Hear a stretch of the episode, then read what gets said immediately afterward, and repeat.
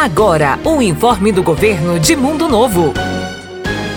Atenção mulheres entre 25 a 64 anos. A Secretaria Municipal de Saúde está realizando coleta de preventivo nesta quarta e quinta-feira, a partir das 6 horas da noite. O exame será realizado nos postos de saúde da Vila Nova, do FLEC e do bairro Itaipu. Leve o seu cartão do SUS e CPF. O atendimento será realizado por ordem de chamada. Informou Governo de Mundo Novo.